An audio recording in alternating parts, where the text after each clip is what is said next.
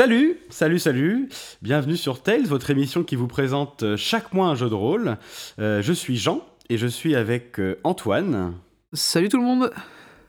Et cette- ce mois-ci, on va vous parler d'un autre jeu de rôle auquel on joue énormément et c'est Antoine qui le masterise celui-là. Ouais. Il s'agit de l'appel de Cthulhu. L'appel de Cthulhu, exactement. Donc en fait, euh, on va vous parler euh, uniquement aujourd'hui de la version Edge. Donc qu'est-ce que ça veut dire? On y reviendra un petit peu après. Euh, donc déjà, merci à tous pour les retours qu'on a eus sur les différents forums pour le premier épisode. Beaucoup de remarques constructives. donc ça, on a été très contents et très agréablement surpris aussi du nombre d'écoutes. On pensait qu'il y aurait notre famille et peut-être le chien, mais finalement, il y a quelques personnes en plus. C'est vrai qu'on est sur un. On va dire qu'on a été vraiment très, très. Euh, oui, enchantés en fait. Euh, Il y a plein de gens qui nous ont écoutés et on a eu des retours super constructifs.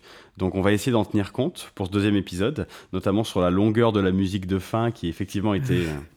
On va, vous- on va pas vous mentir, hein. c'est clairement qu'on avait, on n'en pouvait plus, on avait la flemme. hein.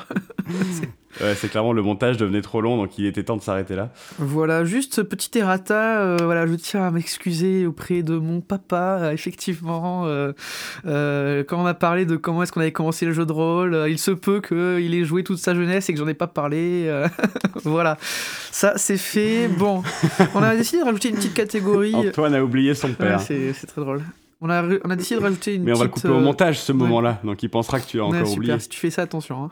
Ça met en péril des choses. hein. Bon, on, a décidé de rajouter un petit, une petite catégorie euh, à l'épisode. Euh, avant de commencer à vous parler du jeu de rôle, on va, on va juste donner euh, une scène ou une expérience marquante autour de la table euh, en rapport avec le jeu de rôle dont on va vous parler. Donc, tiens, Jean, euh, quand je te dis l'appel de Cthulhu, euh, qu'est-ce que ça te fait penser? Comme on disait euh, au début, effectivement, c'est un jeu auquel on, a pas mal joué maintenant, on a quand même fait beaucoup de sessions, donc il y a eu pas mal de moments, de moments un petit peu marquants, de moments un peu épiques. Mais le moment qui m'a le plus marqué, en tout cas le premier auquel je pense quand on reparle de, de Cthulhu, c'est une scène où je jouais une femme qui voit son compagnon devenir euh, complètement fou, possédé et qui va essayer de le faire revenir à lui euh, en chantant la chanson. Alors en fait, mon personnage avait euh, chanté dans un bar, euh, dans leur bar, et euh, c'était la chanson qui les avait fait se rencontrer.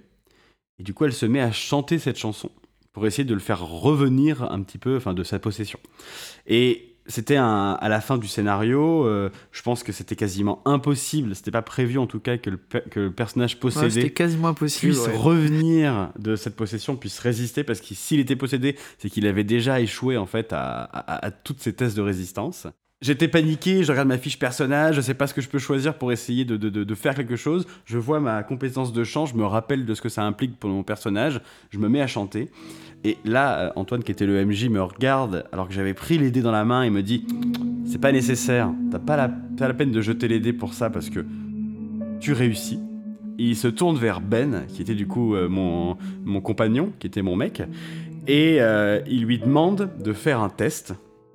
Alors je pense qu'à ce moment-là, t'avais pas du tout choisi quel était ta, ton, comment dire, ton niveau de difficulté. Non, dans ma tête, c'était vas-y, lance, on, on en discutera Lance plus pour la beauté du geste. De toute façon, tu feras jamais un jet assez incroyable pour réussir à, à t'en sortir. Et là, en fait, Ben fait le jet le plus critique possible, dans le sens positif. Il fait le jet, le, jet- le meilleur jet possible. 0-1. Et là, le visage d'Antoine change. Je te laisse raconter la suite, parce que Eh c'est oui. toi qui l'as vécu.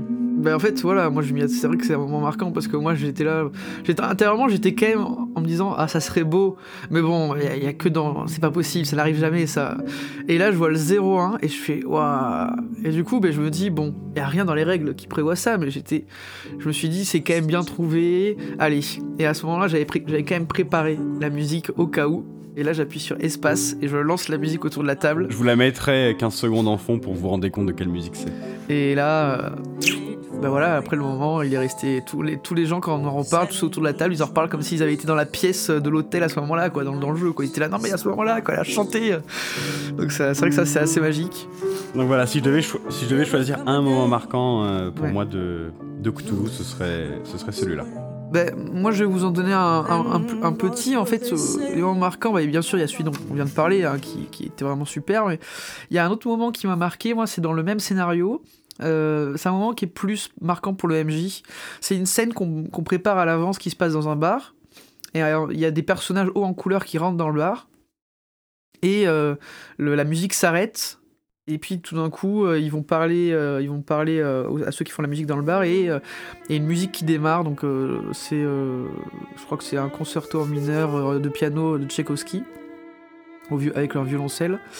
Et l'un des personnages se met à déclamer un poème et donc je m'étais un peu entraîné à déclamer le poème pour, dans le rôle pour, pour faire ça. Et ça a eu un effet vraiment super au niveau de la table. Et donc ça, j'ai voilà, c'est tout le monde était, c'est vraiment le moment où euh, les gens sont vraiment rentrés dans le scénar euh, à fond. Et ça, c'était vraiment, euh, moi j'avais beaucoup apprécié. voilà, c'était mon, ma petite expérience marquante parce qu'il fallait en choisir une. Après, il y en a d'autres. Hein. Et juste pour l'anecdote, ces deux scènes sont tirées de la même session de jeu. C'est ça qui est drôle. Bah après, qui est, la, qui est la dernière session de jeu qu'on ait faite euh, sur Cthulhu, c'était cet été. Exactement. Bref, euh, euh, donc aujourd'hui, l'appel de Cthulhu, enfin ce mois-ci, l'appel de Cthulhu. Alors, comme d'habitude, on va commencer par vous présenter, avant de vous parler du jeu, on va vous parler un petit peu de, de ce qui se passe autour du jeu. Hein. Donc, on va parler éditeur, auteur et puis inspiration. Et du coup, on va commencer par l'éditeur.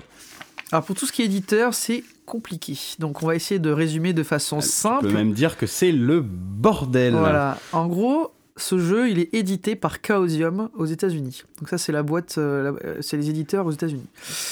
Ce Chaosium, il délivre des licences pour des euh, traducteurs ou des, ou d'autres boîtes dans les autres pays. Donc en France, ça a d'abord été Descartes. Il faut savoir que le jeu, donc, il a été écrit par Sandy Petersen, a été publié en 81 et ensuite, euh, Descartes prend la licence et est publié en France en 84 jusqu'en 2005. Le jeu, il a eu 7 versions différentes. Donc V1 à V7. Actuellement, on est à la V7, qui sera probablement la dernière version. Et euh, donc Descartes, de la 84 à 2005, ils vont faire la V1 jusqu'à la V5. En 2005, le partenariat entre Descartes et Chaosium s'arrête. Et la licence est reprise en 2008 par Sans Détour. Et Sans Détour, ils vont faire euh, la V6 et le début de la V7. Et puis en 2018, euh, Chaosium annonce qu'ils euh, ne renouvellent pas le contrat de licence qu'ils ont avec Sans Détour. la raison qui a été évoquée, c'est parce qu'en fait, ça faisait deux ans que Sans Détour ne payait pas de royalties à Chaosium. Après, il faut savoir que c'est une histoire qui est compliqué et on n'a pas tous les tenants aboutissants. Donc, euh, nous, voilà, on va juste vous donner les déclarations officielles. Ouais, et puis c'est pas vraiment dans l'esprit de l'émission de revenir sur ce genre. Peut-être que à l'avenir, on fera des trucs euh, où on parlera précisément de scandales ou de ce que vous voulez. Et nous, on a, on a quelques scandales du, de la scène jeu de rôle qui nous plaisent plus que celui-là. Mais voilà, on n'est pas là pour faire un travail journalistique autour de ce qui s'est passé, pourquoi est-ce qu'ils ont arrêté. Non. Tout ce qui est intéressant, c'est qu'avant, il y avait cet éditeur-là en français et qu'aujourd'hui, ce n'est plus celui-là et on vous explique rapidement pourquoi. À savoir qu'en fait, sans détour, ils ont publié quand même une centaine d'ouvrages. Euh, pour la V6 notamment de, Cthulhu, donc beaucoup d'ouvrages qui avaient été euh, écrits par eux, donc Made in France. Euh, ensuite, en 2018, ça a été repris immédiatement par Edge. Edge, c'est une société, c'est une boîte qui est d'abord espagnole, et euh, qui a bah, une, partie en France c'est surtout de la traduction. D'accord? Voilà, À la base, ils sont pas censés faire forcément de Made in France, c'est beaucoup de traduction, ils traduisent. Et du coup, ils ont décidé de reprendre un peu, euh, on va dire, le, le, le, les livres tels que les fonds Chaosium. C'est-à-dire que c'est les mêmes couvertures, c'est les mêmes modèles. Euh, et du coup, ça c'est ça, ça fait quand même une gamme qui est, où il y a une certaine cohérence. Voilà. Il euh, faut savoir que l'appel de Cthulhu, c'est un jeu qui est très plébiscité en France. Euh, c'est un des premiers jeux de rôle en France euh, en termes de vente. C'est-à-dire qu'en fait, c'est un jeu qui a eu un petit succès, on va dire, aux États-Unis, mais en France, ça a eu beaucoup de succès. Et ça en a toujours aujourd'hui. c'est aussi un des jeux les plus connus. Alors, quand on regarde euh, par exemple certains tops euh, de jeux de rôle euh, au niveau d'articles anglais, etc., de, journaux ou de revues rôlistes anglophones, dans, le, dans les top 100, souvent c'est deuxième. C'est-à-dire qu'en premier, bon, loin devant, hein, voilà, il y a Donjons et Dragons. C'est-à-dire qu'on est vraiment sur. Il y a, y a, un fossé entre Donjons et Dragons et tout le reste. Et en deuxième, souvent, il y a l'appel de Cthulhu. un autre petit, juste petit aparté, c'est que l'auteur donc qui est H.P. Euh, Lovecraft, on va revenir juste après dessus. Alors l'auteur de l'univers, hein, pas l'auteur du jeu de rôle. Oui, l'auteur de l'univers, l'auteur, on va dire, de, là où sont tirés le jeu de rôle, du, des livres, ça, ça dépend du domaine public. Et du coup, c'est pour ça, soyez pas confus, il y a d'autres jeux de rôle qui reprennent le mythe de Cthulhu, mais qui ne sont pas l'appel de Cthulhu, notamment Delta Green, euh, euh Cthulhu, euh, Cthulhu Hack, etc. tout ça, c'est parce que l'œuvre de l'auteur euh, de laquelle est tiré le jeu de rôle est du domaine public, parce que ça a été écrit dans les années 1920-1910. Donc, on a fait un petit tour sur l'éditeur, voilà. ensuite, on va parler de l'univers, et notamment bah, de l'auteur initial de le jeu de rôle est tiré de l'œuvre d'un auteur qui s'appelle H.P. Lovecraft, donc c'est Howard Philip Lovecraft. Euh, c'est un auteur qui est né dans les années 1890 et qui est mort en 1937, donc à 47 ans. Et il est né et mort dans le Rhode Island. Euh, donc le Rhode Island, c'est euh, le, plus, petit État des États-Unis, dans une ville qui s'appelle Providence. Et cette ville, elle est à la frontière entre le Rhode Island et le Massachusetts. C'est important parce qu'en fait, la majorité de ses œuvres se passent euh, dans une ville qui s'appelle Arkham, qui est une ville imaginaire, euh, qui se situe dans le Massachusetts. Et la plupart des scénarios de Cthulhu euh, qui ont été écrits dans les premières versions et même aujourd'hui encore se passent dans cette ville-là ou dans la région du Rhode Island ou du Massachusetts. Donc on voit vraiment que l'œuvre de l'auteur euh, définit vraiment, euh, on va dire, euh, le, jeu de rôle est vraiment tiré de cette œuvre-là. Donc il y a eu H.P. Lovecraft et il a eu ce qu'on appelle des disciples, hein, donc c'est-à-dire qu'il y a, enfin, des disciples. Il y a eu d'autres auteurs qui se sont qui ont utilisé sa mythologie, la mythologie qu'il avait créée pour faire d'autres œuvres et qui ont un peu fait un, on va dire un univers étendu. Ils ont poursuivi un petit peu l'univers de Lovecraft en, gardant, on va dire, un univers cohérent. Euh, autour de, du mythe de Cthulhu. C'est un des auteurs euh, majeurs euh, de tout ce qui est horrifique, c'est-à-dire que c'est un peu lui qui a créé ou en tout cas qui a montré comment dire qui a développé la notion d'horreur cosmique. Donc cosmique, c'est cette notion qu'en fait, l'être humain, quand on le remet à sa place dans le cosmos, ben on voit qu'on est à une échelle infiniment petit, qu'on est infiniment, insignifiant, et qu'il y a des choses qui nous dépassent. Et ça, ça crée de l'horreur. Voilà, donc en fait, tout ce qui, toute son œuvre, elle vient de là, donc de l'horreur cosmique, du fait qu'on est insignifiant par rapport à ce qui nous arrive et qu'il y a des choses qui nous dépassent et qu'on peut pas contrôler.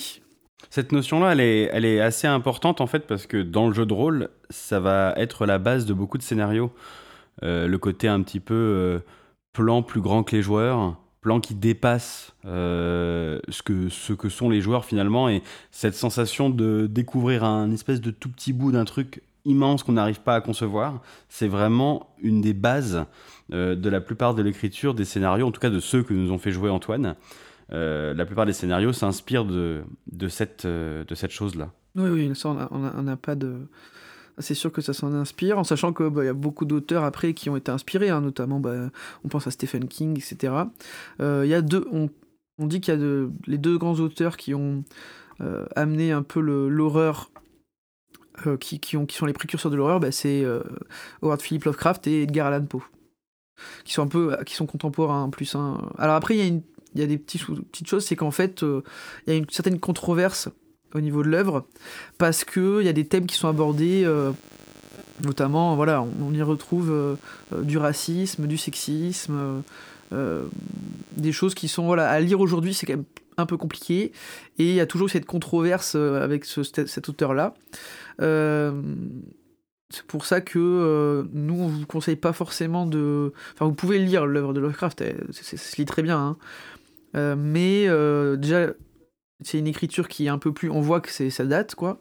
et il y a des thèmes abordés qui sont parfois un peu difficiles pour certains lecteurs. Il faut essayer de, bah, s'en détacher. D'ailleurs, dans le jeu de rôle, hein, c'est très explicite que tous ces thèmes-là, la ségrégation, le sexisme, eh ben, ils n'existent pas. Enfin, en tout cas, il faut ne pas les faire exister dans le jeu de rôle. Euh, et d'ailleurs, il y a, y a, un auteur de, bande dessinée japonaise, de manga, qui s'appelle Gutanabe, qui a repris, qui reprend l'œuvre de Lovecraft et qui, euh, on va dire, la, le enfin, la dessine et la met en format BD manga dans des, super, euh, une superbe édition avec un faux cuir qui est super joli. Et c'est euh, franchement c'est plus accessible. Donc si vous avez un petit peu de mal avec l'œuvre originale, on vous conseille plutôt de, de lire par exemple ces bandes dessinées de Gutanabe qui sont très accessibles. Alors juste pour nuancer ce que dit Antoine, ces, ces thèmes ils peuvent être présents dans le jeu, mais en fait ils sont pas présents comme étant une chose normale de la vie pour les joueurs, dans le sens où c'est normal de voir de la ségrégation, où c'est normal de voir de la misogynie, ils peuvent être mis en scène dans le jeu, mais comme des choses finalement qui sont vues comme négatives. Donc on peut les voir dans le jeu, il y a même des scénarios qui sont autour de ça, il y a même des, des, euh, des, des, add-ons, des campagnes qui peuvent être des, des suppléments, je veux dire, qui peuvent avoir pour thème ce genre de choses, mais c'est toujours traité de façon particulière et pas comme quelque chose de banal dans l'univers. Mais oui, mais c'est toujours. Il y a un personnage qui est misogyne ou un personnage qui est raciste, mais il n'y a pas. Euh, c'est pas systémique, quoi. C'est pas comme à l'époque. C'est-à-dire que c'est pas un jeu historique, on n'est pas obligé de refaire jouer la ségrégation. On peut. Il y a un personnage qui peut être raciste ou qui peut être sexiste, si ça. Et encore, si ça apporte quelque chose à l'histoire. Euh, mais euh, il est fortement conseillé, et puis même, moi je vous conseille de ne pas faire jouer, enfin, de ne pas ajouter, de essayer de faire un jeu de rôle historique ça apporte rien de particulier, c'est un jeu avant tout. Euh, et puis il y a des gens autour de la table pour lesquels ça peut être compliqué, si vous connaissez pas bien vos joueurs, il faut tout. Enfin moi je, conseille de, ces thèmes-là de faire comme si bah, ils n'existaient pas quand vous jouez à, à l'appel de Cthulhu mais tout ça, c'est des controverses. C'est des controverses qui sont des controverses autour de l'œuvre de Lovecraft. Et nous, on vous parle du, jeu de rôle Call of Cthulhu. Et ces controverses, en fait, elles sont inexistantes, euh, inexistantes dans ce jeu. Donc, du coup, ce jeu, quand tu joues à ça, c'est quoi les œuvres euh, de la pop culture, finalement, qui te, fait, qui te font plus penser à l'ambiance euh, du jeu de rôle de Cthulhu? Bah, récemment, il y a par exemple la série True Detective, la première saison, en fait, c'est une série qui est une série d'anthologie, donc chaque saison est différente. Mais la première saison, elle se passe vraiment dans. Je crois, enfin, je sais plus dans quel état ça se passe, mais c'est dans ce, côté marécageux des États-Unis avec euh, le milieu, des choses comme ça. Euh, et il y a une enquête vraiment poisseuse avec euh, des personnages. Enfin, c'est vraiment l'Amérique profonde. Et c'est vraiment dans cette ambiance-là, hein, il faut, enfin, ça, peut vraiment faire rappeler. Et d'ailleurs, il y a des liens. il parle notamment dans la série du Roi en jaune. Euh, Astur, donc, qui est un des personnages du, mythe et de la mythologie de Cthulhu, euh, ou Carcosa, etc. Et donc euh, déjà la série fait des ponts et un parallèle avec toutes ces histoires-là, qui sont des légendes locales qui avaient été reprises, etc. par Lovecraft. Et ils en font. donc on peut vraiment voir un parallèle. Enfin, en tout cas, voilà, pour l'ambiance, vous êtes vraiment, euh, pouvez vraiment regarder, par exemple, si vous regardez la série, c'est vraiment dans cette ambiance-là, ça, ça vous donne un peu ce côté poisseux qui est un peu euh, euh, caractéristique des scénarios de l'appel de Cthulhu. Donc du coup, on va jouer dans cette ambiance poisseuse, dans cette ambiance un petit peu particulière. ben, en fait, dans le jeu très années 20, la plupart. Alors, le, euh, l'appel de Cthulhu a développé euh, des scénarios dans, euh, et des campagnes dans absolument toutes les temporalités. Hein. Vous pouvez aller de l'Antiquité à, l'ambiance contemporaine, voire même au futur. Mais la majorité des scénarios vont plutôt se dérouler dans une ambiance début XXe siècle. en général, l'année choisie, enfin en tout cas la, la dizaine choisie, c'est plutôt 1920 dans la majorité du temps. Et euh, pareil, vous allez avoir tous les lieux possibles et imaginables. J'imagine que vous pouvez même trouver l'espace, j'en ai jamais vu, mais j'imagine que ça doit exister. Mais dans la majorité des cas, la... probablement, ouais. Probablement, ouais. le scénario de l'appel de Cthulhu se, se passe euh, genre, aux États-Unis ou en Angleterre. C'est cette ambiance-là, on va dire, qui est le cliché du scénar de Cthulhu. Voilà. Le setting de base, c'est Amérique 1920. Voilà, ça, c'est le setting de, du le plus de scénarios, il se retrouve là-bas. Après, tout est transposable, bien sûr. Euh, bah, du coup, qui on joue, Jean? Quand tu joues à Cthulhu, tu joues qui, toi? Alors, en fait, c'est marrant parce que le qui est vraiment très mêlé au quoi. Euh, l'appel de Cthulhu, c'est un jeu de rôle d'enquête, c'est un jeu de rôle euh, de mystère, c'est pas du tout un jeu de rôle de baston. Et du coup, le personnage interprété par les joueurs est un personnage qui correspond complètement au type de jeu et s'appelle un investigateur. On va jouer classiquement, euh, des gens issus de milieux favorisés, mais euh, pas non plus top classe euh, sociale, avec plutôt des compétences d'intelligence, on va dire, une, certaine curiosité, et qui vont enquêter autour d'événements paranormaux, ou en tout cas d'événements étranges. Ouais, tout à fait. En gros, il faut vous dire que au niveau du statut social, c'est après vous pouvez, vous pouvez après tout jouer, c'est-à-dire que vous pouvez jouer un membre de la pègre qui vit dans la rue jusqu'à un riche. Vous pouvez jouer un professeur qui est riche, un professeur qui est pauvre. Il n'y a pas vraiment de, on va dire, de, règles là-dessus. Euh, c'est juste que naturellement, les joueurs vont souvent plutôt prendre quelqu'un dans la classe moyenne. C'est plutôt ça. Euh, donc on a dit à qui on joue? Des investigateurs, ça tu l'as dit.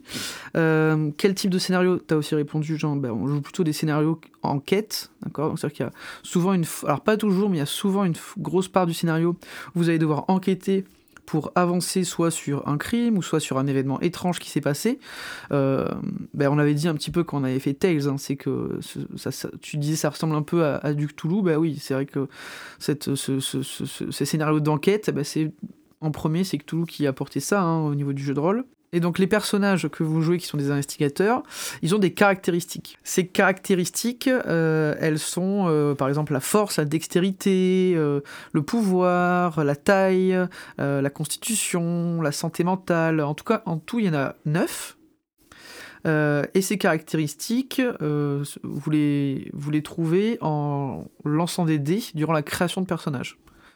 Vous lancez notamment donc des D6 donc, selon la caractéristique, il y a un système, soit vous lancez 3d6, soit vous lancez 2d6 et auquel cas vous rajoutez 6 après.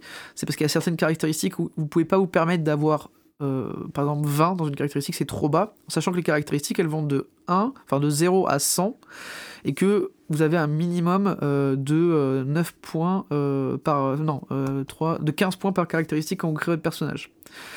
Après, en sachant que ça peut être modulé par l'âge de votre personnage, c'est-à-dire que plus votre personnage va, être vieux, plus il y aura une répartition différente, il y aura des modifications à apporter à vos statistiques, enfin à vos caractéristiques initiales. D'accord? Parce que bah, plus il est vieux, plus il vieillit, bah, moins il est beau, donc il va perdre en apparence, par exemple. Par contre, il sera euh, probablement plus éduqué, donc il aura une éducation qui pourrait être plus importante. En gros, dans les caractéristiques, pour les nommer toutes, vous avez la force, la constitution, la taille, la dextérité, l'intelligence, l'apparence, le pouvoir, l'éducation et euh, la santé mentale. Voilà, et de ces caractéristiques principales découlent euh, d'autres valeurs qui peuvent être par exemple les points de vie, les points de magie, euh, les points de santé mentale, etc. en fonction de ces caractéristiques, ça va définir un petit peu votre personnage. C'est-à-dire que ça va lui donner une morphologie. S'il a une taille importante, ça veut dire que il va être grand et gros, ou grand et fin, ou petit et gros. Euh, s'il a, euh, euh, par exemple, une force faible, ça veut dire qu'il va avoir du mal à se mouvoir, il va avoir peut-être une canne, souvent c'est les personnages un peu plus vieux, etc. Donc tout ça, ça va vous aider un petit peu à, quand vous allez lancer et réaliser votre fiche, à créer un petit peu l'image du personnage en gros le brouillon de votre personnage. Juste au-delà de ça, toutes tes caractéristiques, en plus d'avoir euh, d'être une aide pour créer ton perso, elles ont aussi un gros impact sur le gameplay. Euh, par exemple, euh, j'avais joué un personnage qui était pas très beau, qui avait une apparence qui était, on va dire, normale faible. Complètement, oui. Et bah, ça avait eu un impact directement sur le jeu parce qu'il y a certains personnages, qui enfin certains PNJ, qui refusaient de me parler. Euh, parce qu'il me trouvait trop, euh, trop moche, tout simplement. Enfin, repoussant, on va dire ça comme ça. Oui, complètement. L'apparence, c'est une des caractéristiques euh, qui est, on va dire, importante sur les interactions sociales dans le scénario. C'est un jeu d'enquête, donc les interactions sociales, elles seront importantes. Mais même les, les, les, caractéristiques physiques, hein, par exemple le mouvement, c'est qui peut être, c'est un, voilà, c'est un, un, peu au hasard finalement, puisque c'est sur des jets de dés que vous allez pouvoir le déterminer. Enfin, c'est la conséquence de jet de dés. Le mouvement, c'est sur la conséquence, ouais, c'est ça. Oui, mais du coup, ça reste une caractéristique qui est tirée au hasard. Bah, elle est importante dans une course poursuite. Je me rappelle d'une scène où on avait réveillé euh, finalement des, des, des, des gardiens d'un masque qu'on avait volé. Euh, qui se déplaçait beaucoup plus vite que nous. Et par, euh, par dans notre groupe, il y avait euh, un neurochirurgien incroyablement beau, sexy, intelligent, mais qui avait des caracs de mouvement toutes pourries. alors que mon personnage, qui était très très moche, avait des caracs de mouvement très très puissantes. Et eh ben, mon personnage avait le temps presque de faire des allers-retours entre la sortie et ses camarades, tandis que pour Faut pas exagérer. Pour, pour, si si si, si c'était clairement ça. le docteur Ogor, ce bon vieux docteur Ogor, se traînait derrière et euh, il a fallu que finalement qu'on le défende pour qu'il puisse arriver jusqu'à la sortie parce que sans nous en fait il se serait fait attraper. Donc finalement ces caractéristiques euh, tirées au hasard, elles ont c'est des caractéristiques qui vont vous aider à définir votre personnage, mais en fait vous allez en subir les conséquences parce qu'il y en a plusieurs qui vont vraiment avoir un impact direct sur le jeu et vous allez devoir euh, gérer avec et il y en a certaines qui seront de gros handicaps. Oui, clairement clairement, clairement. voilà, donc de toute façon, tout ça, ça, comme on vous a dit, hein, ça, ça, donne un petit peu le brouillon de votre personnage. Et ensuite, il va falloir choisir ce qu'on appelle une occupation. Une occupation, c'est quel est le métier quelle est l'occupation principale de votre personnage. Donc euh, vous avez une liste d'occupations disponibles, euh, il y en a un bon paquet, vous avez là-dedans, vous avez par infirmier, vous avez euh, parapsychologue, vous avez membre de la mafia, vous avez policier, vous avez inspecteur privé, détective privé, je veux dire, etc. Et selon l'occupation. Euh, donc pour avoir une occupation, on va vous donner un certain, par exemple, on va vous dire, voilà, il faut que vous soyez dans telle classe sociale. C'est-à-dire qu'il faut que votre crédit, qui représente un peu votre richesse, elle soit comprise entre temps et temps. C'est ce qui est le plus logique pour l'occupation.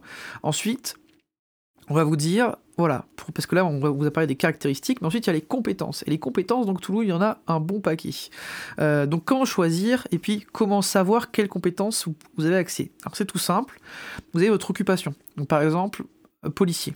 Policier, dans, l'occupation, il y a marqué euh, pour déterminer le nombre de points d'occupation, donc le, nombre de points de compétences en lien avec votre occupation, il faut faire euh, éducation x2 plus force x2 ou dextérité x2. Et donc, si vous avez un personnage qui effectivement a une bonne force et une bonne éducation, eh ben, ça peut vous donner envie de prendre cette occupation-là. Il y en a d'autres hein, dans, ce, même style. Et ensuite, vous avez une liste de, des compétences d'occupation qui vous sont accessibles. En effet, tous les métiers et toutes les occupations ne vous ouvrent pas les portes à toutes les compétences. C'est logique. Quand vous travaillez dans la vie, ben, vous acquérez un, ensemble de compétences propres à ce travail. Ben là, c'est pareil. Et ces points de compétences, vous allez pouvoir les distribuer euh, uniquement dans ces caractéristiques-là. Par exemple, un policier, ça va être écouter, ça va être persuader, ça va être trouver objet caché. Alors, trouver objet caché, qu'est-ce que c'est? Euh, C'est une compétence qui est devenue très connue, voire culte de l'appel de Cthulhu. On dit TOC, TOC, et puis même c'est utilisé dans d'autres jeux de rôle maintenant, tellement ça a été connu, et c'est une compétence qui est en fait euh, la compétence qui vous permet de percevoir les choses et de trouver un objet caché, comme son nom l'indique. C'est un, peu aussi votre compétence détecter les pièges. Dans, le premier scénario qu'on avait fait avec Antoine, on visitait une maison euh, bizarre, hantée, et euh, il y a un moment où finalement il y avait un piège avec un poignard euh, possédé qui devait... Une dague, Jean, une dague. un couteau euh, qui devait se jeter sur vous, en fait finalement vous transpercer lorsque vous passiez à un certain endroit. Et euh, il y avait un de nos personnes. Et euh, du coup, Antoine nous a, fait, nous a demandé de finalement faire un test de trouver objet caché, alors qu'on ne cherchait rien, hein, pour savoir si notre personnage allait réussir à détecter euh, seul, finalement, avoir l'intuition d'eux en rentrant dans la pièce. Et finalement, c'est doit être Jessie qui avait réussi à le voir, il me semble, et qui avait réussi à attraper ou esquiver, je sais plus, le couteau. Bon, cette session, elle était maudite, vous avez fait que des jets de fou, donc il me semble qu'elle l'a attrapé au vol dans le plus grand des calmes. et puis, puis que ça a, ça, ça a niqué tout mon scénar, mais euh, comme d'hab, quoi. Et voilà, donc cette compétence-là, elle peut être, et c'est un peu, beaucoup de compétences comme ça, donc Toulouse peuvent être utilisées comme ça, finalement euh, passive, c'est-à-dire euh, le MJ vous demande de faire ce, de faire ce test parce qu'il veut savoir si jamais vous allez par chance ou quoi que ce soit, euh, détecter quelque chose, euh, ou alors c'est vous qui pouvez décider de chercher quelque chose dans cette salle, dans cette bibliothèque, dans cette étagère, dans ce puits, et finalement euh, trouver ce que vous cherchez. Exactement. Il y a un deuxième type de point de compétence. Parce qu'en fait, votre personnage, il a des compétences qui sont liées à son travail, mais peut-être qu'il fait autre chose dans la vie. Peut-être que quand il rentre à la maison, il aime bien faire de l'origami. Je sais pas, euh, voilà. Et du coup, mais, il acquiert une compétence en origami. Bon, ça n'existe pas la compétence origami, mais vous m'avez compris. On peut la créer. Si tu peux la créer si tu as envie on peut complètement la créer si tu as envie. Pas sûr que ce soit utile, ah, bah, mais tu sais, euh, pourquoi pas Il y a plein de compétences inutiles qui peuvent s'avérer euh, indispensables. C'est vrai. Quand tu veux, imagine, je sais pas, toi et ton mari, vous êtes fan d'origami, il devient possédé, tu lui fais l'origami qui vous a permis de se rencontrer. Non, ça, ça marchera pas. et là, il revient d'entre les morts, et voilà. ça peut marcher. C'était une fois, j'en c'était une seule fois. Donc du coup, il y, a, ces points donc, que vous pouvez gagner qui s'appellent euh, des points de, de hobby, enfin de loisirs. Euh, et en fait, pour les avoir, il suffit de prendre votre intelligence x2. Ça part du principe que plus vous avez un personnage intelligent, euh, donc un personnage qui arrive à apprendre vite les choses, et eh bien plus il aura de plus il aura de points dans ses hobbies parce que plus il aura appris efficacement. Euh, donc vous prenez votre intelligence, vous multipliez par deux, et ces points-là, vous les mettez dans n'importe quelle compétence. En sachant que quand vous êtes débutant, il faut demander, enfin je vous conseille fortement de voir avec votre maître du jeu, enfin votre gardien, c'est le terme pour l'appel de Cthulhu, euh, quelles compétences sont bonnes à utiliser. Parce qu'il y a des compétences qui vont être primordiales dans n'importe quel scénario. Trouver objet caché, ça va être important quoi qu'il se passe. Par exemple, bibliothèque. Bibliothèque, c'est ce qui vous permet de rechercher des informations dans une bibliothèque, dans des archives, dans une mairie, voilà, dans un bureau, ça va être important. Euh, une compétence sociale, ça va toujours être important de savoir, de pouvoir intimider, de pouvoir persuader, de pouvoir baratiner, de pouvoir charmer. Toujours. Une compétence, par exemple, psychologie, ça peut être intéressant. C'est une compétence qui vous permet de lire sur le visage de, votre interlocuteur s'il ment ou s'il ment pas, de ressentir ses émotions. Donc tout ça, premier soin, par exemple. Ça, ça a l'air important comme ça, premier soin. Et ensuite, vous avez un faisceau de compétences qui est moins, on va dire, utile en premier abord, mais qui peuvent se révéler primordiales dans certaines situations. On vous a raconté au début, la compétence chant, bah, ça sert pas à grand chose, on se dit comme ça, mais en fait, bah, ça a sauvé un des joueurs autour de la table. Et il faut que, moi je vous conseille de faire un personnage qui est roleplay, c'est-à-dire qu'il faut qu'il vous plaise. Si vous avez envie de mettre 50 points de compétences euh, dans Origami, mais faites-vous plaisir, mettez-les, d'accord? C'est pas important, vous devez, c'est pas un jeu où on va optimiser ses compétences. C'est un jeu où il faut créer un personnage qui vous plaît. D'accord? Donc c'est pas grave si vous n'êtes pas fort en trop objets cachés, si vous n'êtes pas fort, vous dites, on s'en fout. D'accord? C'est le rôle du maître du jeu de vous permettre de pouvoir continuer de jouer même s'il y a un obstacle. Faites un personnage qui vous plaît, ça sera plus simple pour l'interpréter. Bonne chance pour le maître du jeu si jamais tous ces personnages autour de la table ont des compétences maxées en chant, origami et euh, dessin sur macramé et zéro en trouver objet caché et bibliothèque. Hein. Oui, bon, écoute, tu m'as compris, hein, voilà. Donc ça, on a fait un petit peu le, on a rapidement fait le tour de comment créer un personnage qu'est-ce qui, est important de regarder pour, ce personnage. Euh, et ensuite, comment ça se joue? Alors attends, juste avant de parler de comment ça se joue, euh, pour montrer à quel point Cthulhu est quand même un jeu d'interprétation et euh, de roleplay, il y a une dernière partie de la fiche perso dont on n'a pas parlé, qui est la partie profil, ah qui, qui sert juste en fait à plus définir votre personnage. Et comme d'hab dans Cthulhu, tout ce qui va vous permettre d'approfondir votre personnage va aussi avoir un impact sur le gameplay. Euh, donc, je m'explique. Dans cette, dans cette partie profil, euh, on vous demande de détailler euh, des choses sur votre personnage, comme une description rapide, ce qu'il peut penser, hein, ses croyances, mais également des séquelles possibles et des cicatrices possibles qu'il peut avoir. Hein. Je vous rappelle qu'on a dit qu'on jouait dans la plupart du temps dans les années 20, ce qui veut dire que la plupart des personnages que vous allez jouer auront vécu finalement 14-18 d'une façon ou d'une autre. Euh, vous allez jouer en Europe ou aux États-Unis, hein, donc quand même des zones qui ont plus ou moins été marquées par cette guerre-là. Donc une possibilité de jouer des personnages qui ont été au front. Et en fait, on va vous demander de décrire euh, toutes, les, toutes les séquelles, tous les traumatismes de vos personnages et que le MJ pourra utiliser euh, pendant la partie contre ou pour vous. Et ça, ça oriente vraiment beaucoup le jeu, parce que quand, vous regardez la partie profil, ils vous demandent pas quel est le rêve incroyable de votre personnage, mais ils vont vous demander euh, quelles séquelles il a, quelles sont ses phobies et ses manies, des choses comme ça. Et donc ça, c'est vraiment une partie importante du jeu, parce que ça va vous aider votre MJ à mieux vous définir, et vous vous aider à mieux jouer. Complètement. Euh, il y donc, donc, on allait aborder un petit peu la, mécanique de jeu, en sachant qu'il y a des mécaniques euh, qui ont été inventées, enfin, créées par l'appel de Cthulhu. On va, on va en parler. Bon, déjà, simplement, comment ça joue? Tiens, Jean, euh, tu veux, tu, tu cherches, tu, tu, es dans une bibliothèque, comme par hasard, tu cherches un document particulier, et moi je vais te dire, bah, tu me dis, ouais, je cherche ça, et je vais te dire, très bien, fais un test de bibliothèque. Qu'est-ce que bah, Dans ce cas-là, je vais attraper euh, le, le, dé principal dont j'ai besoin pour jouer, qui est un dé 100. Donc c'est un dé à 100 faces. C'est uniquement jouable avec un dé à 100 faces. Ça existe, hein, des dés à 100 faces. Hein, c'est vous en avez déjà vu, ça ressemble presque à des billes, hein, c'est pratiquement rond. C'est vrai qu'on C'est pour les trolls. Hein. Oui, il y en a qui l'utilisent. si un joueur me sort son dé à 100 faces autour de la table, je pense que ça peut mal se passer. Ah, c'est parfaitement jouable, c'est parfaitement jouable. Euh, bien sûr, tu sais, tout le monde attend pendant 10 minutes que le, dé arrête de tourner, c'est bon? Ah, bah, Je préfère le moment où tu vas dire relance ton dé des dizaines. Mais en réalité, ce, ce, jeu se joue plutôt avec 2 dés 10, hein, donc vous avez euh, un dé qui va représenter les dizaines et un dé qui va représenter les unités, hein. donc un dé qui va être de 0 à 90 et un dé qui va aller de 0 à 9. Et vous jetez les deux dés, et du coup, vous allez avoir 50 et 1, et du coup, ça fera euh, un score de 51. Donc l'objectif, c'est de faire un jet, et de faire moins que la valeur de votre compétence. Ou égal. Si, par exemple, Antoine m'a demandé ou égal. Si par exemple Antoine m'a demandé de faire un test de bibliothèque, mon personnage a 70% en bibliothèque, eh ben il faut que je fasse Il est fort. hein. Il est, il est extrêmement, incroyablement fort en bibliothèque, mais bon, c'est pas grave. Et du coup, il fait ce jet et il faut qu'il fasse 70 ou moins pour réussir son test de bibliothèque. Et même si jamais il fait beaucoup moins, c'est-à-dire moins de la moitié, donc 35 là pour l'exemple, ben, il, réussit vraiment très bien, ça s'appelle une réussite majeure.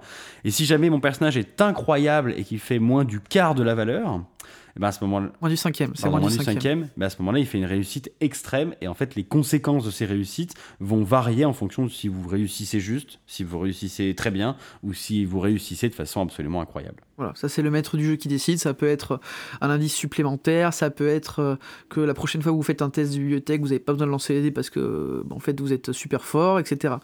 Euh, donc la plupart du temps, il faut faire égal ou moins. C'est ça, c'est simple. Euh, Il y a quelques petites subtilités. Par exemple, euh, il y a un test qui est super important dans le jeu qui euh, qui concerne votre caractéristique de santé mentale. Cette caractéristique de santé mentale, ça a été inventé par l'appel de Cthulhu. Euh, c'est quelque chose qui définit un peu, donc, euh, on va dire, le, bah, tout simplement la santé mentale de votre individu. Votre personnage, il peut mourir, enfin, dire, il peut mourir de deux façons dans le jeu. hein. Il peut mourir parce que ses points de vie atteignent zéro et qu'il prend une blessure et qu'il meurt, tout simplement. Ou alors, il peut devenir fou. Et si il peut devenir fou à tel point qu'il perd tous ses points de santé mentale, et à ce moment-là, le personnage n'est plus qu'une coquille vide, et son esprit est brisé et ne reviendra jamais. C'est l'une des fortes possibilités qui peut arriver dans les- quand vous enchaînez les scénarios avec un même personnage. C'est-à-dire qu'il va souvent plus rapidement devenir fou que mourir. C'est ce qu'on disait la dernière fois. Finalement, la durée de vie d'un perso en général, elle est plutôt sur sa, sa santé mentale qui diminue au fur et à mesure des sessions et qui finit par devenir injouable à cause de sa santé mentale qui devient trop faible, plutôt que des points de vie qui finalement se récupèrent beaucoup plus facilement. Complètement. Voilà. En sachant que récupérer de la santé mentale, c'est quand même fastidieux et c'est compliqué. Euh, en gros, comment est-ce qu'on fait? Vous arrivez devant une situation, que ça veut dire? Vous arrivez devant une situation que votre personnage n'arrive pas à gérer mentalement. Un cadavre qui est démembré, euh, ou alors vous voyez une créature du mythe, euh, voilà, votre personnage n'avait jamais vu quelque chose comme ça, il, est choqué. Et moi, je vais vous dire, bon, ben, tu me fais un test de santé mentale. Et en fonction de si tu réussis ou pas, donc un test, c'est tu lances tes dés, il faut que tu fasses moins que ton score de santé mentale ou la même chose. Si tu réussis, bah, tu peux prendre 0 comme tu peux prendre quand même 4 points de santé mentale en moins. Parce que la vision, de toute façon, elle provoquera ça. Et si tu rates, souvent c'est un lancer de dés. C'est-à-dire que je vais te dire, bah écoute, tu lances un D10 et tu perds autant de points de santé mentale que ton D10. Un D10, c'est beaucoup. C'est-à-dire que si vous perdez 10 points de santé mentale d'un coup, vous allez vous en rappeler. hein. Et en fait, ensuite, ça peut entraîner des conséquences. Donc vous pouvez devenir, vous pouvez faire une, une folie euh, qui est ce qu'on appelle une folie euh, provisoire. Temporaire. Non, temporaire, une folie temporaire. C'est si vous perdez 5 points euh, d'un coup, si vous perdez 5 points d'un coup, vous devenez temporairement fou.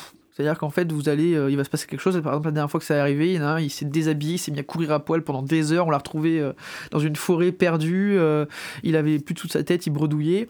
Et il y a des conséquences souvent. Ils peuvent attraper. Enfin, vous pouvez ressortir avec des manies, des phobies qui peuvent vous handicaper dans votre jeu. Et puis même, vous pouvez commencer à avoir des hallucinations se passer des choses autour de vous qui sont, que les autres ne voient pas, et en fait, votre personnage est persuadé que c'est la réalité. Et ensuite, si vous perdez, l'autre mécanisme, c'est si vous perdez un cinquième de vos points complets en une journée, en 24 heures, c'est euh, la folie permanente, et dans ce cas-là, euh, c'est une folie qui va durer dans le temps, qui va avoir des grosses conséquences sur votre personnage, et qui vont faire que c'est de plus en plus compliqué à jouer.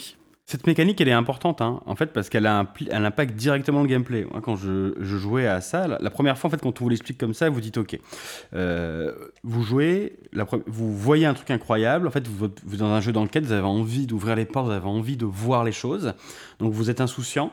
Et en fait, vous exposez votre personnage à ce risque de folie. Quand ça vous arrive la première fois que vous perdez euh, beaucoup de, de points de santé mentale et que vous rentrez dans une folie temporaire, en fait, ça va vous marquer.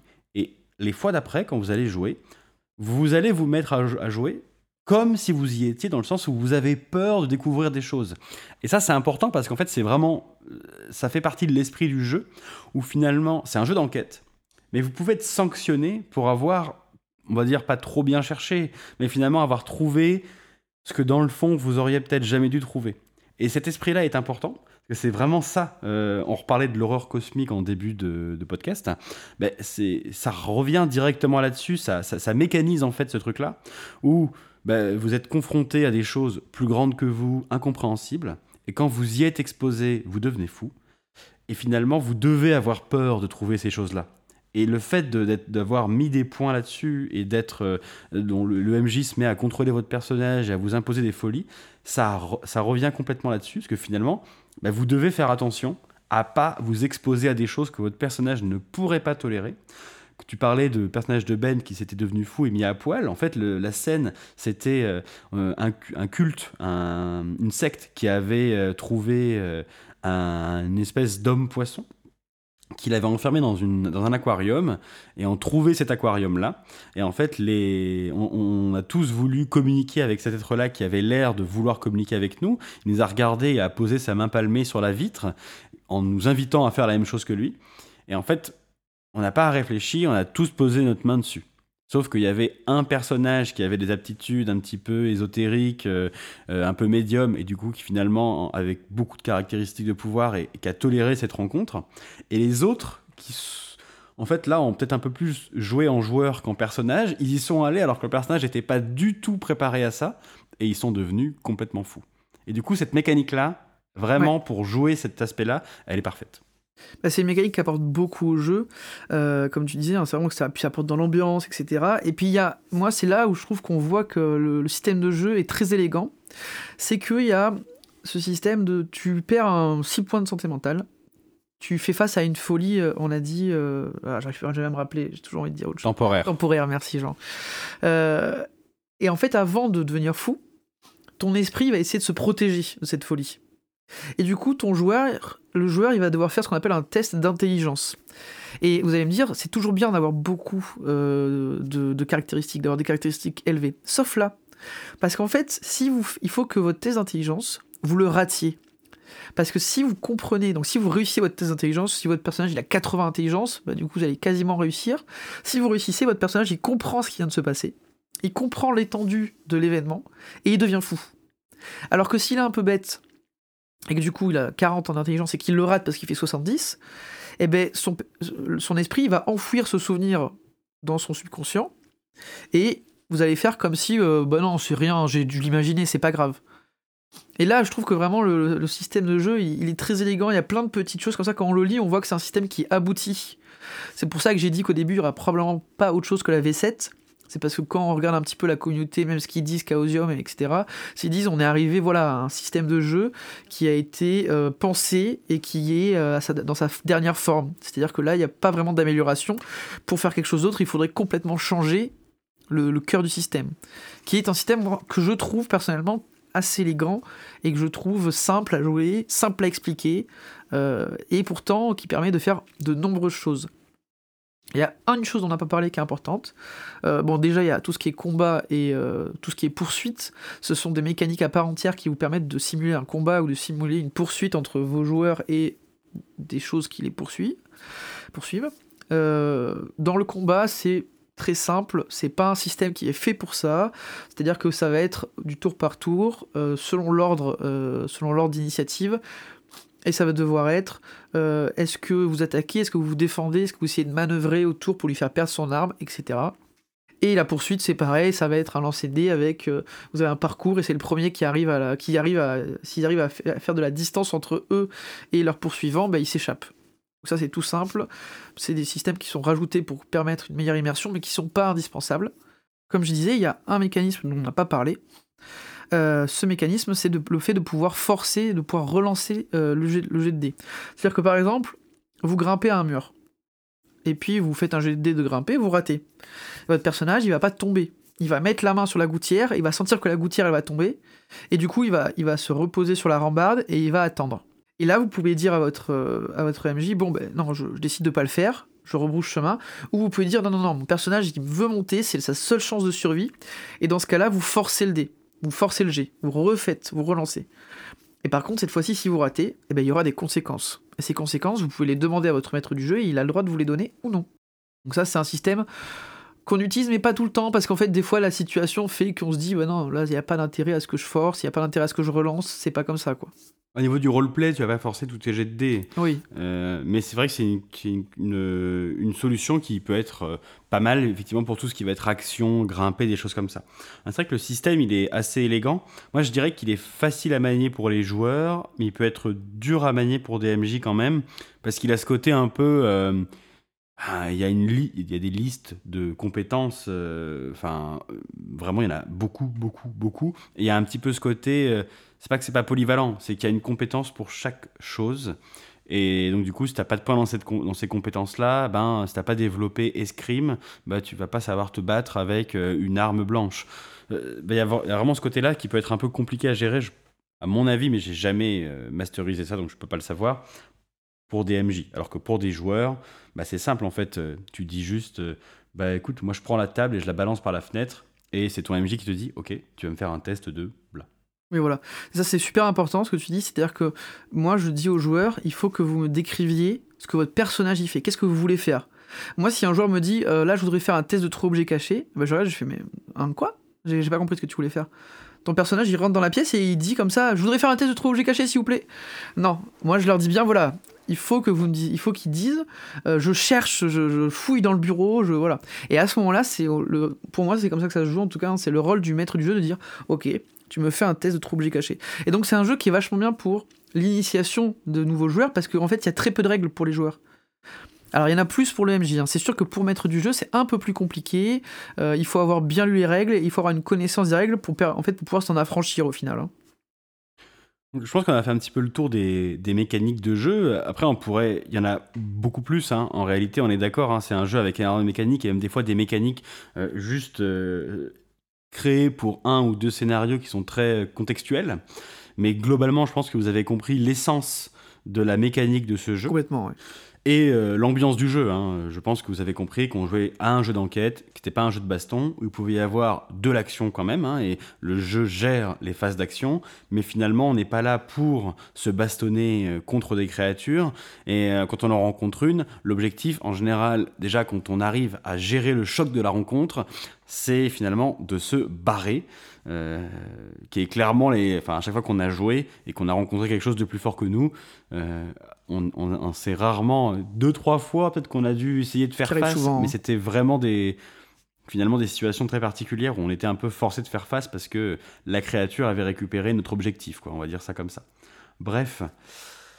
Euh, avant de passer aux détails de la gamme, est-ce que tu voudrais peut-être nous parler un petit peu de tes euh, conseils musicaux, vu que c'est toi qui as masterisé, à part et finalement l'utilisation de Audio Top, toujours et encore, hein, ce service qui permet vraiment de, de, rendre incroyable euh, des parties. Est-ce que tu aurais des petits conseils de musique à nous donner? En plus, en sachant que pour Cthulhu, sur le Tabletop, vous avez une playlist de sons qui s'appelle Film Noir et qui a vraiment. Enfin, tout est utilisable, c'est super. Moi, je fais les ambiances de salle comme ça. Par exemple, si au début de la salle, vous êtes dans une. Euh, au début de la, première scène, c'est dans une salle euh, où il y a euh, une conférence de journalistes, et eh ben il y a plein de sons qui vous permettent de simuler cette ambiance. Et ça, c'est super pour, pour commencer. Puis, des choses que des fois les joueurs remarquent pas, mais qui les plongent dans leur personnage. Donc, une fois de plus, franchement, utiliser ça, c'est super. Euh, pour l'ambiance, ben, comme on l'a dit, c'est un jeu d'enquête, mais c'est aussi et avant tout un jeu d'horreur. C'est un jeu qui, en fait, qui se veut de, faire peur un peu quand même. Hein. Et il faut que l'ambiance, comme ça, souvent c'est une ambiance qui va être progressive au fur et à mesure du scénario. Ça va commencer doucement, et puis ça va se terminer. Euh, les joueurs ils vont être sous tension, ils vont avoir peur. Moi, ça m'est arrivé d'avoir des, joueurs et des joueuses autour de la table euh, qui font des ils, fassent des cauchemars la nuit entre deux sessions. vraiment. Donc ça et donc il y a vraiment ça, c'est important d'essayer d'amener cette ambiance. Pour la musique, petit conseil, moi j'utilise Spotify ou n'importe quel, après vous avez tous les systèmes, YouTube, etc. Euh, je vous conseille un système où vous n'avez pas de pub. Donc soit vous êtes abonné, soit quelque chose où vous vous débrouillez pour pas avoir de pub. Euh, pour la musique, moi souvent j'utilise du jazz, euh, un peu du dark jazz, hein, donc c'est du jazz un peu d'ambiance, où il n'y a pas de chant, avec euh, qui a un rythme plutôt lent. Ça, j'utilise souvent pour la première moitié du scénario.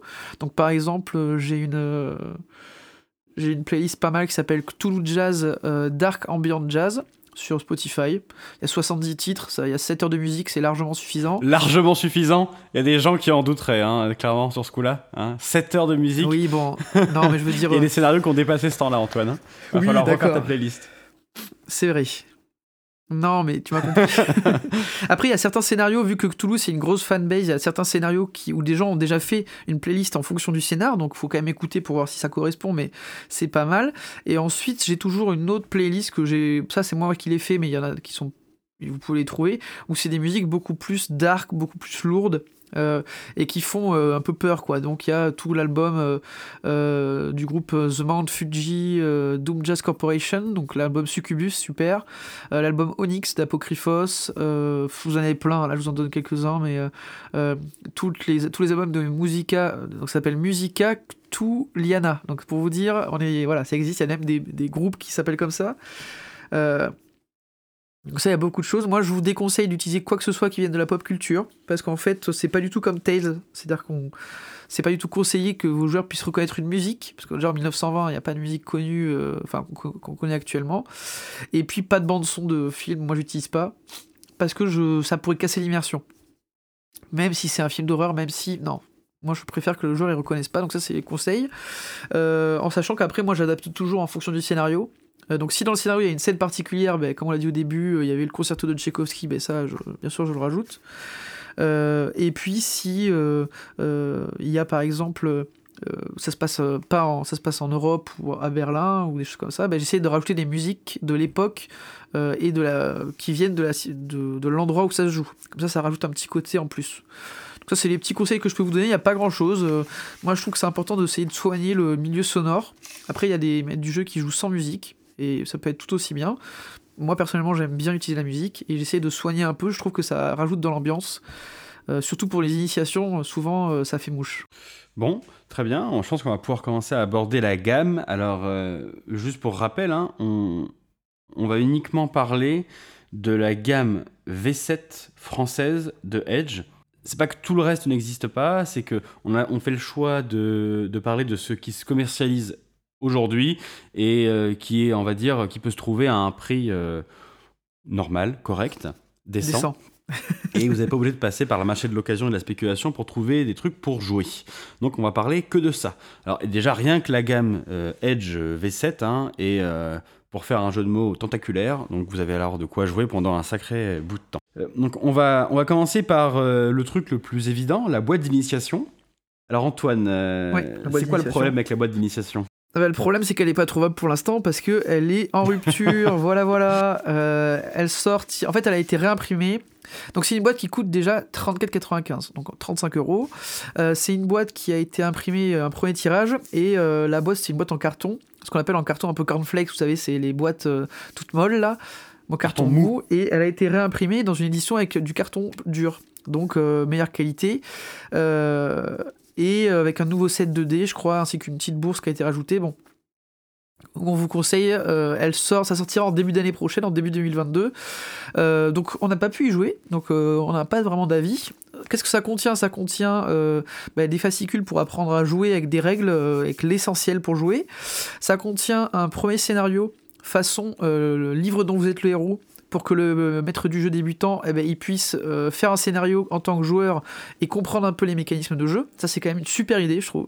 Et ensuite, il y a euh, trois autres scénarios euh, pour MJ et joueurs débutants.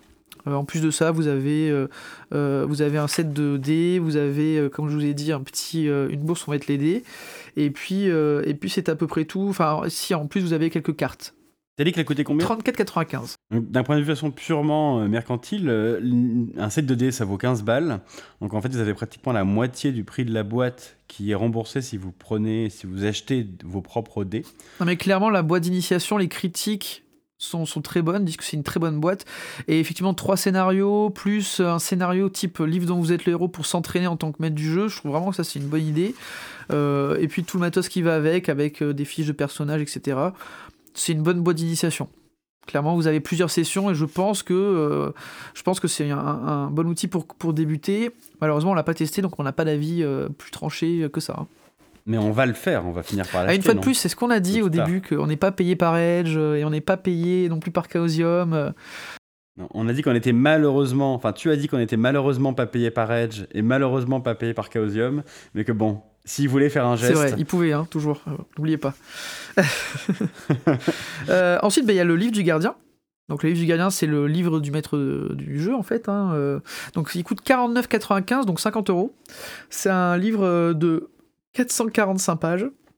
Donc c'est un gros bouquin. il faut encore, enfin on va dire que en termes de règles pures pour jouer, il y a 200-250 pages. Après, c'est le bestiaire, c'est euh, les différents tomes du mythe, etc. Et dedans, il y a deux scénarios. Euh, il y a un premier scénario qui est une sorte de poursuite euh, en forêt, que moi j'ai fait jouer, que je trouve génial. Je trouve que ça amène une super ambiance. j'ai j'ai initié les joueurs avec ça, ça, a super bien marché. donc celui-là vraiment bien. Il y a un deuxième qui s'appelle, enfin on va pas donner le titre, mais qui se passe ben, à Arkham dans l'université miskatonique qui sont un peu les, endroits emblématiques des scénarios de Cthulhu. Euh, celui-là, je l'ai pas fait jouer. Mais il a l'air, il a l'air d'être de très bonne facture. Je l'ai lu. Euh, il y a vraiment des mécanismes intéressants. Euh, avec voilà, c'est vraiment une enquête un peu. je vais pas dire à la Agatha Christie, mais il y a tout ce côté où en fait le coupable n'est pas décidé au début du scénario.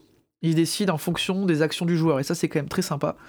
Euh, voilà, donc moi, je, très bon scénario, surtout le premier que j'ai fait jouer que je trouve super. Il y a une mécanique de jeu avec les rêves qui est géniale. Ça met une ambiance folle autour de la table. Euh, donc moi, je trouve que c'est un très bon livre. C'est un indispensable, hein. c'est-à-dire que clairement, euh, vous pouvez jouer avec la boîte d'initiation. Mais si vous espérez jouer d'autres scénarios que celui de la boîte d'initiation, il va vous falloir le livre du maître du jeu. C'est un livre qui est indispensable pour jouer. Voilà. Ensuite, il y a le livre de l'investigateur qui est un petit peu le... Le livre du joueur. Le livre du joueur, oui. C'est ça, qui est un livre qui n'est pas indispensable pour jouer, surtout si vous jouez euh, euh, peu ou quelques sessions seulement. Euh, mais qui est effectivement très utile pour pouvoir euh, approfondir son personnage. C'est ça, c'est un livre qui coûte 39,95, euh, qui fait 285, 290 pages, qui est pas indispensable pour jouer, mais si vous jouez une campagne ou si vous faites des scénarios souvent, si vous jouez souvent, c'est fortement conseillé d'avoir un exemplaire. En fait, dedans, vous, oui, ça. Dedans, vous allez surtout trouver un, au début un petit kit de création de perso, mais qui fait euh, une vingtaine de pages. Et ensuite, en fait, les 200 pages qui restent, c'est euh, de la description euh, de la plupart des occupations et des compétences. Et ensuite, énormément de background, d'histoire, en fait, avec un grand H, hein, dans le sens de faits historiques, dans les années, la plupart du temps, jouer dans les scénarios de Cthulhu pour vous aider, en fait, à trouver un peu de background à votre personnage et à vous investir au mieux dans votre perso sachant que les occupations, elles sont peu détaillées dans le livre, euh, livre du gardien, ce qui est dommage hein, d'ailleurs. Et ce qui fait que je, trouve que le livre de l'investigateur est pas indispensable, mais si vous voulez jouer plusieurs fois, c'est bien d'avoir un exemplaire. Parce que franchement, ça vous aide beaucoup pour la création de personnages. Euh, ensuite, bah, il y a tout ce qui est les accessoires du gardien. Donc euh, ça, c'est 24,95 et c'est un écran. vous avez deux scénarios. Euh, donc il y a euh, La Maison Hantée qui est un scénario euh, d'anthologie, on va dire, de Cthulhu, qui est le premier scénario d'initiation qui avait été fait avec la boîte, je crois, la deuxième édition, qui est un scénario très connu, qui a été un peu remanié. et vous avez un autre scénario avec un phare qui se joue en peu de temps, qui joue en, en une ou deux heures max. et associé à ça, vous avez un écran un écran donc avec une face euh, euh, recto euh, avec une image pour les joueurs qui est une belle image qui est bien l'ambiance. On voit une forêt sombre on voit des investigateurs bon voilà. L'écran est vraiment bien. Et de l'autre côté c'est des rappels pour le maître du jeu euh, alors moi j'utilise pas beaucoup les rappels, euh, mais c'est des rappels, euh, vous avez les règles pour la santé, pour les folies, donc ça j'utilise par contre, mais les règles pour le combat, les règles pour les poursuites, vous avez quelques tables supplémentaires, et vous avez l'échelle des demi et des cinquièmes en fonction des compétences, pour savoir si votre joueur a fait une réussite majeure ou critique, enfin ou extrême, donc ça c'est pas mal. Et puis, en, plus de ça, vous avez des, cartes, la carte d'Arkham, la carte du monde selon Lovecraft, etc. Vous avez des... Et vous avez un petit manuel, je crois, en plus, euh, un petit fascicule de 50 pages, euh, souple, qui vous permet d'avoir accès à des informations importantes dans le livre du gardien et d'avoir un index pour aller très rapidement dans le livre du gardien chercher euh, ce qu'il vous faut si vous avez besoin en cours de partie. Donc, donc franchement pour la, c'est plutôt, c'est plutôt pas mal. Euh, ensuite, on voulait vous parler des dés. Mais le problème des dés, c'est qu'en fait, il y en a trop, il y en a plein. Euh, les dés officiels, il y en a euh, peut-être 5 ou 6 enfin 5 ou 6 sets différents. C'est des dés qui vaut une quinzaine d'euros par, par set. Il y a des dés phosphorescents, etc. En vrai, pour jouer, il vous faut des dés classiques de jeu de rôle. Donc un dé, dé à 20 faces, un dé à 12 faces, deux dés à 10 faces. un des 6, un des 4, un des. Voilà. Hein. Après tout dit. surtout que les plus utilisés, ça va être les 2 des 10, le D6. C'est les trois qui vont être le plus utilisés. La plupart du temps, tu trouves ces sets, en fait, il y a des sets de 7D pour ce jeu-là où tu vas les trouver euh, sur, euh, sur Internet. Enfin, tu vas en trouver plein avec des prix variables entre 7 jusqu'à 20, 30 balles des fois, avec des effets particuliers. Il y a plein de sociétés qui font ce genre de dés, euh, Workshop, des choses comme ça. Avec Antoine, on aime bien la, marque Chessex, C-H-E-2-S-E-X, qui fait des dés pas très chers et plutôt sympas donc qui sont pas forcément des dés euh, officiels Cthulhu ou quoi que ce soit, mais qui font des bons dés. Et effectivement, ils ont sorti en fait des sets de dés à chaque fois qu'ils ont sorti des campagnes, euh, des choses comme ça. Il y a des sets de dés euh, qui sont sortis, notamment chez Coup Workshop, qui sont censés être des dés un petit peu personnalisés Cthulhu. Il y en a beaucoup avec des prix plus ou moins variables. Là, il euh, n'y a pas a pas un gros, enfin comment dire, un gros officiel de Edge, de dés français publiés, de choses comme ça. Vous allez en avoir plein différents. Donc, euh, il faut acheter des sets de dés parce qu'en fait, sans ça, vous pouvez pas jouer. Et vous avez besoin euh, de ces 7 dés différents pour jouer parce qu'il y a des jets particuliers euh, et les Notamment pour la santé mentale. Ouais, les 2 dés 10 vont pas vous suffire. Donc vous, vous devez faire l'achat de, de 7 de dés. Il en faut le mieux, c'est quand même d'avoir un set par joueur. Mais après, quel set euh, Enfin, c'est des, dés standards, hein, donc enfin standard, direct des chiffres. Donc vous pouvez en trouver pour des vraiment pas chers, ou alors vous faire plaisir avec des dés qui ont des, des, des, des, styles particuliers. Enfin là, c'est à vous de voir. Antoine, euh, par exemple, euh, est un gros collectionneur de dés et on a euh, des quantités assez incroyables en fonction du scénar qu'il va jouer. Quoi. Ouais, non, mais bon, après, c'est chacun ses tocs, hein, voilà, un petit jeu de mots. Chacun a sa collection, tout à fait. Non, mais donc voilà, pour les, pour les dés, on a fait un peu le tour. Et ensuite, on va arriver aux suppléments, bah, les suppléments de scénario plutôt. Hein, donc le premier, c'est aux, portes des, aux portes des ténèbres. Euh, c'est un supplément qui coûte 34,95, qui fait 144 pages. Euh, c'est un livre en couleur, comme tous les livres de la gamme pour l'instant.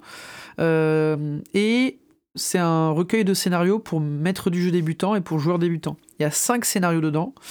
c'est un recueil qui est sorti euh, chez Edge qui est sorti avant le livre du gardien. Donc vous avez des références dans le bouquin qui, où il y a marqué, euh, aussi marqué euh, CF, le livre du gardien, pas encore publié, quoi, qui, sera publié plus tard.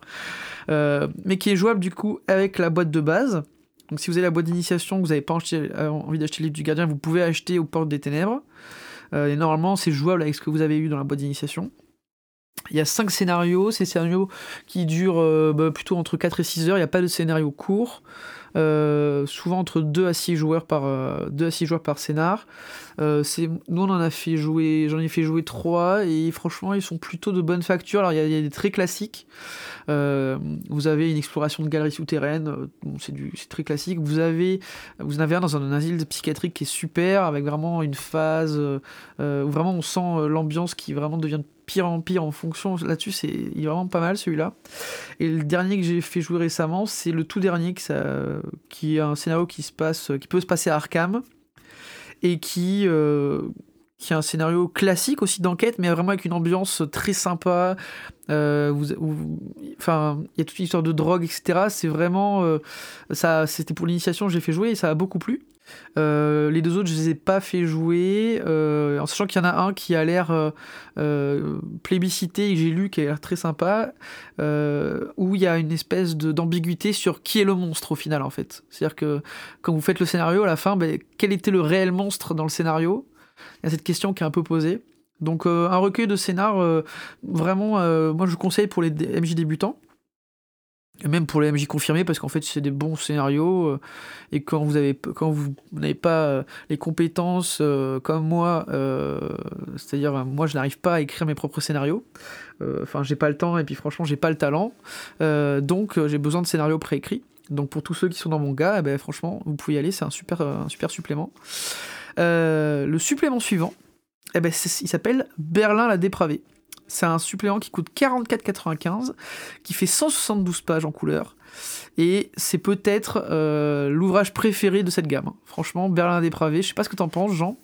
bah, C'est celui dont on peut un peu plus parler peut-être, parce que c'est on, on en a joué une partie. Euh, les deux anecdotes euh, qu'on vous a données en début de podcast, à savoir le chant et le poème, sont tirées en fait de cette première session à Berlin. c'est vrai que là on est sur un, scénario un peu plus complexe. La, la, session elle a dû durer 7 heures, je sais plus, 8 heures, un truc comme ça. 10 heures. 10 heures en comptant le repas.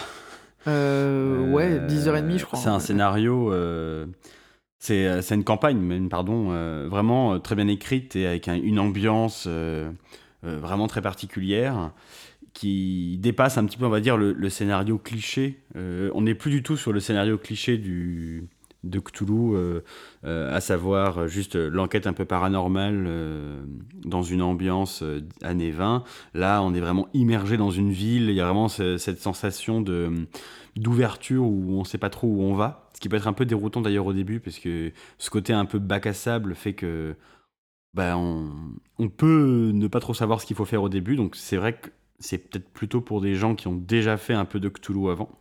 Mais euh, c'est vraiment euh, un super bouquin. C'est un supplément qui n'est pas que du scénario, c'est-à-dire que la moitié du bouquin, c'est un peu un contexte d'époque, euh, c'est des règles supplémentaires notamment sur la drogue, l'alcool, etc. comment créer vos personnages dans cette ambiance-là, ces différentes organisations que peuvent rejoindre vos investigateurs. Donc il y a vraiment tout un background assez poussé sur les différents quartiers à l'époque, la vie, comme ça. Ça c'est très sympa. Et vous avez trois gros scénars. Donc c'est des Faut vous dire, un scénario habituellement, ça fait une dizaine de pages un scénario de 4 heures en gros. Euh, là, les scénarios, ils font 30 à 30, 35 pages chacun. Il y en a 3 qui forment une mini-campagne en fait. Et euh, moi, j'ai, on a joué le premier, euh, et puis le deuxième, je l'ai lu, le troisième, j'ai pas encore commencé la lecture. Et c'est vraiment des scénarios qui sont très qualitatifs avec des histoires poussées, des rebondissements. moi, je, conseille vraiment, je vous conseille vraiment de jouer à ce scénario dès que vous avez un petit peu de, vous avez fait quelques scénarios classiques si vous voulez vous lancer, ça demande un peu plus de préparation, mais franchement, c'est super plaisant à jouer, l'histoire est géniale. Et puis, il y a plein de rebondissements, donc moi je vous dis foncez, Berlin dépravé, euh, c'est peut-être mon supplément préféré. Euh, ensuite, il en reste deux autres. Donc, il y a euh, Pulp Cthulhu qui est sorti très récemment. c'est un supplément qui coûte 40,95, 280 pages en couleur. Et en fait, c'est un autre mode de jeu, on va dire. C'est-à-dire que c'est plein de règles supplémentaires pour jouer à un autre mode de jeu. Euh, qui vous permet de jouer des investigateurs qui sont plus puissants, qui, sont un, peu surhumains. Euh, et qui vont pouvoir avoir du répondant face euh, au mythe en fait. Et en plus de, toutes ces caractéristiques supplémentaires que vous pouvez jouer, eh ben, il y a quatre scénarios à jouer dans, dans ce mode pulp. Et le mode pulp, c'est un peu euh, le mode du, cinéma et des BD des années 20, euh, où vous aviez euh, un surhomme qui, allait. Enfin, vraiment, c'est à fond dans les clichés, quoi. C'est le surhomme ou la surfemme qui va aller attaquer les, monstres, qui va répondre, qui va prendre sa, sa mitraillette pour aller canarder, etc. Donc, on n'est pas du tout. On perd un peu cette ambiance horrifique. qui est propre à Cthulhu nous, euh, voilà, je pense, c'est pas quelque chose où on va jouer beaucoup parce qu'on n'est pas, c'est pas trop, euh, pas trop notre notre cam. Mais clairement, par exemple, si vous faites beaucoup de scénarios de Cthulhu et que vous avez envie de quelque chose qui change un peu dans le même thème, mais qui permet aux, joueurs de, souffler un peu, par exemple, dans une campagne, bah c'est un très bon interlude, je pense. Ouais, c'est un mode pour se marrer. En fait, ça demande un peu de travail, mais t'es vraiment sur un, c'est pour rigoler. Et je pense que les gens qui ont fait ce, cet add-on-là l'ont fait aussi dans cet esprit-là. Euh, c'est c'est pas un, supplément comme Berlin ou comme Le règne de la terreur, qui sont des suppléments vraiment profonds de scénario dans l'ambiance. C'est vraiment un scénario pour. Euh, oui, c'est ça. Euh, euh, comment dire que la Chine soupape. Enfin, vraiment, c'est juste une interlude pour rigoler. Hein. On n'est plus du tout dans l'esprit de, de, Cthulhu. Non. Et puis pour terminer. après, encore une fois, on l'a pas fait. Oui, on l'a pas fait. on l'a pas joué pour l'instant. je l'ai parcouru par contre. Et en fait, pour pour finir, le dernier supplément qui est sorti, c'est Le règne de la terreur.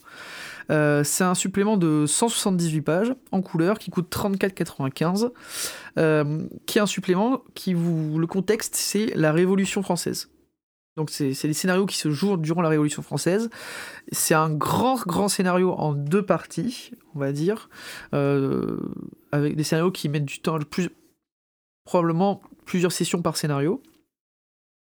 Et c'est tout ce contexte-là, la Révolution française. Donc le premier scénario se passe en 1789 et le second il se passe durant bah, la, partie de la terreur, etc. avec la guillotine, tout ça qu'on connaît. Alors c'est pas un supplément qui doit être, je pense, qui est historiquement parfaitement exact, euh, voilà, c'est un supplément qui a été écrit par les Américains, donc forcément il y a des inexactitudes au niveau de l'histoire, mais ça reste un jeu, et franchement, moi je l'ai parcouru, et ça, a l'air d'être parfait pour jouer. C'est un scénario qui est fait pour être joué en rapport avec une campagne mythique de Cthulhu, qui n'est pas encore ressortie, mais d'après ce qu'on a vu, c'est dans les projets euh, proches, qui est Terreur sur l'Orient Express. Donc si vous, si vous, un jour vous jouez Terreur sur l'Orient Express, vous pourrez faire une aparté durant le scénario, faire un espèce de flashback et jouer les scénarios de Reine de la Terreur qui en fait mettent en scène euh, des choses qui ont des conséquences sur euh, la campagne Terreur sur Express. Voilà, on a, fait le tour euh, de la gamme V7 sortie à ce jour pour l'appel de Cthulhu. C'est ça, on peut faire peut-être juste vous donner les petites choses qui vont sortir dans l'année qui arrive, ou dans l'année et demie. Euh, très rapidement. Euh, donc vous avez euh, aux portes de l'horreur, qui est comme, on va dire, aux portes des ténèbres, mais c'est un petit recueil de trois scénarios très courts qui se jouent dans l'espace d'une soirée qui dure entre une à deux heures normalement. pour de l'initiation ou même pour une soirée où c'est pas l'activité principale, ça peut être sympa. Vous avez les Abominations de Petersen, qui sont des scénarios qui, ont été écrits par l'auteur de l'appel de Cthulhu original, c'est-à-dire Sandy Petersen, celui qui a créé le jeu de rôle en 81 et euh, euh, qui est un recueil de scénarios qui peuvent aller de, enfin qui peuvent être contemporains, donc dans les années 2000. Euh, les Demeures de l'épouvante, volume 1, qui sont des scénarios qui se passent, qui sont centrés autour de maisons hantées ou de demeures particulières. Vous avez Les Enfants de la Peur, qui est une grande campagne qui se passe en, Asie, qui est la dernière grande campagne faite chez Chaosium et qui est en cours de traduction chez Edge. vous avez également Farce Macabre, et oui, il y en a beaucoup, vous allez voir. Hein. Il y a Farce Macabre. Farce Macabre, c'est du contenu original espagnol qui a été créé par les Espagnols. C'est une mini-campagne qui se passe euh, au Caire, dans un hôtel particulier, dans les années 1920, qui a l'air tout bonnement génial. Euh, les aperçus qu'on a eu, etc. Les gens qui, on a vu un peu de retour, les gens qui ont, pu, euh, qui ont pu le lire, etc. en espagnol, disent que c'est super. Et c'est, ça peut être une entrée en matière dans la très, grande campagne des masques de Nyarlathotep, qui est pour l'instant pas réédité. Peut-être elle le sera, ça serait cool. Euh, vous avez le supplément Marseille. Donc Marseille, c'est un supplément euh, pour le Marseille des années 1920. Euh, c'est un supplément qui avait été prévu par l'éditeur Sans Détour, qui n'a pas pu être réalisé et qui a été repris par Edge, qui a été réécrit, une réécriture complète et qui est en cours de relecture. Et vous avez finalement le Serpent à deux têtes. Serpent à deux têtes, c'est un recueil de scénarios pour Pulp Cthulhu. on a fait un peu le tour également dernière chose, ils, vont ressortir le manuel du gardien en édition 40 anniversaire euh, avec euh, une superbe couverture en cuir. Ça coûtera 100 euros. C'est un tirage limité. Euh, et il y aura, ils auront incorporé dedans un troisième scénario qui est le scénario qu'on retrouve dans les accessoires du gardien, la maison Corvite. Donc voilà.